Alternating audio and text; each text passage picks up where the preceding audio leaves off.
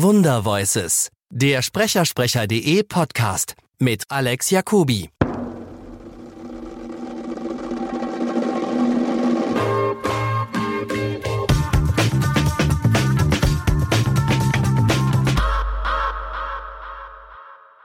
Bei uns heute zu Gast ist Irina von Bentheim.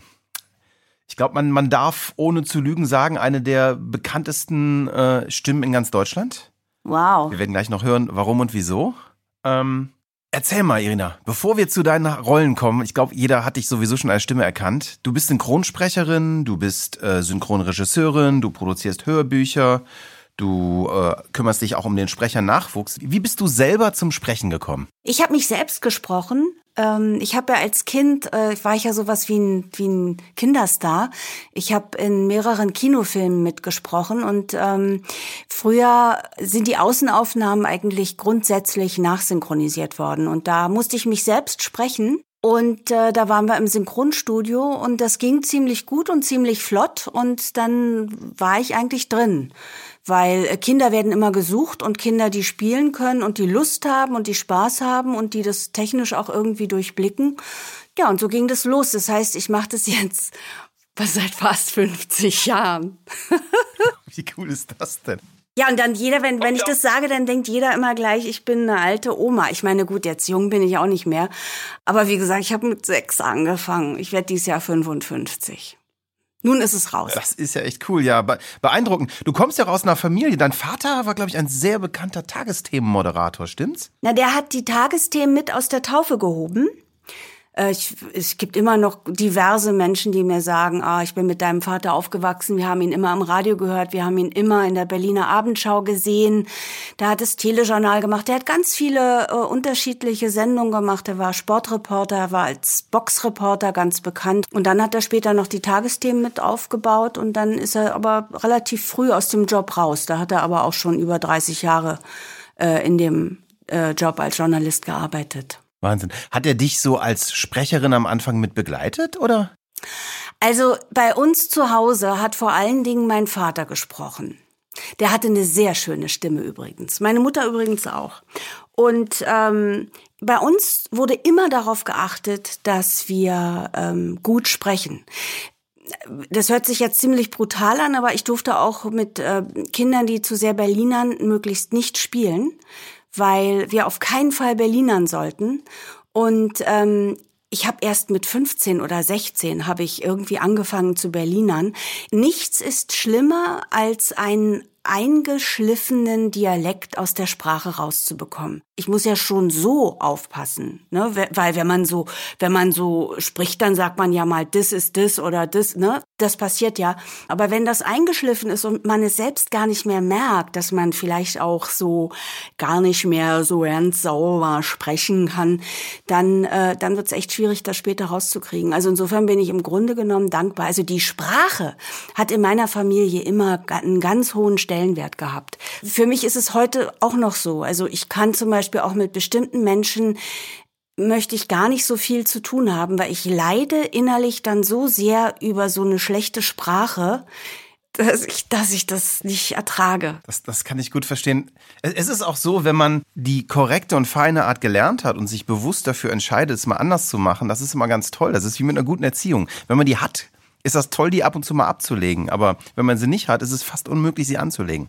Ja, also sagen wir mal, es ist natürlich für mich als Kind sehr schwierig gewesen, weil ich war ein Kinderstar zum einen. Ich hatte einen wahnsinnig bekannten Vater und dann bin ich auch noch mit diesem Namen rumgelaufen.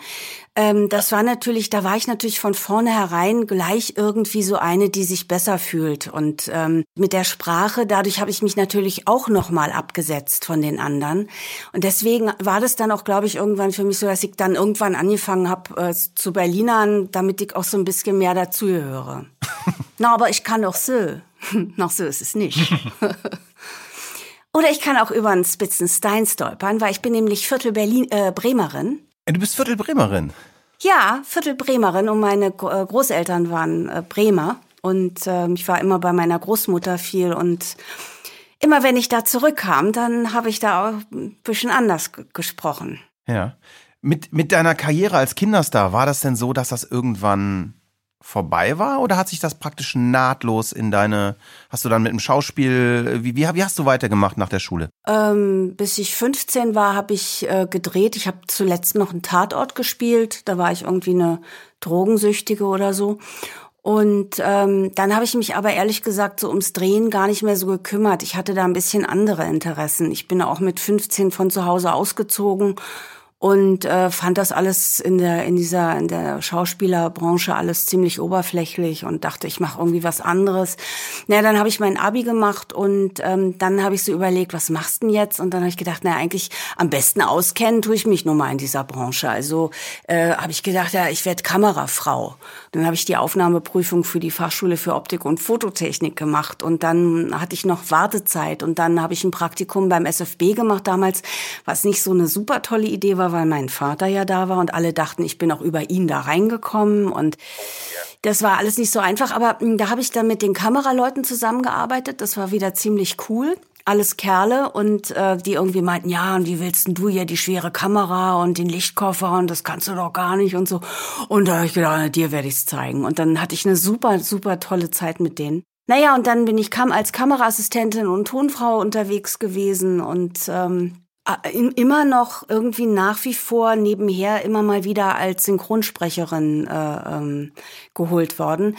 Aber dann habe ich mich entschieden, äh, dass ich gerne zum Radio gehen möchte. Da fing das nämlich an hier mit Rias 2 und äh, neue Art und Weise, äh, Radio zu machen, diese Magazinprogramme. Und dann bin ich zum Radio gegangen und habe gesagt, hier, ich will gerne eigentlich immer mit der Perspektive, dass ich irgendwann zum Fernsehen gehen will, aber äh, als ich dann da hätte ein Volontariat machen können, da habe ich hier schon die Frühsendung moderiert und habe gedacht, was soll ich denn jetzt irgendwie noch ein Volontariat machen? Und so ging das irgendwie immer weiter bis dann die Mauer fiel und ähm, dann war das mit dem Rias, bei dem ich ja gearbeitet habe, alles mit diesem Sendeauftrag und so. Dann wurde das etwas, äh, wurde das alles so in Frage gestellt. Der Sender hat sich privatisiert und ähm, dann haben wir, war ich noch ein bisschen bei dem Privatsender. Das gefiel mir dann aber nicht. Dann habe ich noch ein bisschen Radio Brandenburg und so gemacht, habe mal in Hamburg ein bisschen was rumprobiert und bin dann aber eigentlich wieder sehr intensiv ins Synchrongeschäft eingestiegen und ähm, habe dann eigentlich von morgens bis abends synchronisiert und irgendwann kam dann eben auch Sex and the City.